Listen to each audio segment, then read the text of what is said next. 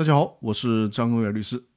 今天咱们一起来探讨这个问题啊，就是能不能要求法院判令公司召开股东会呢？这就是我们今天要学习的九民会议纪要的第二部分，关于公司纠纷案件审理的最后一条，也就是第二十九条。原文是这样的：公司召开股东会，本质上属于公司内部治理范围。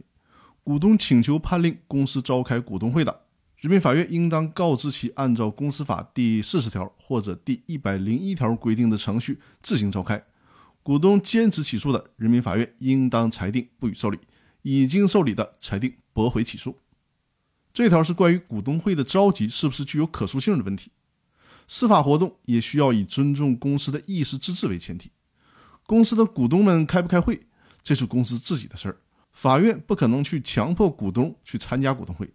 大家想一下就会知道啊，如果 A 公司的股东张三向法院起诉 A 公司，或者起诉其他两个股东李四和王五，起诉的要求呢是要求强制召开股东会，那你觉得法院会怎么判呢？难道是判决在某年某月必须召开股东会吗？那李四、王五就是不来，难道还要派法警给股东押来开会吗？更主要的是，股东会召集的核心作用就是对讨论的事项进行表决。这个问题，法院就更没有办法进行介入了。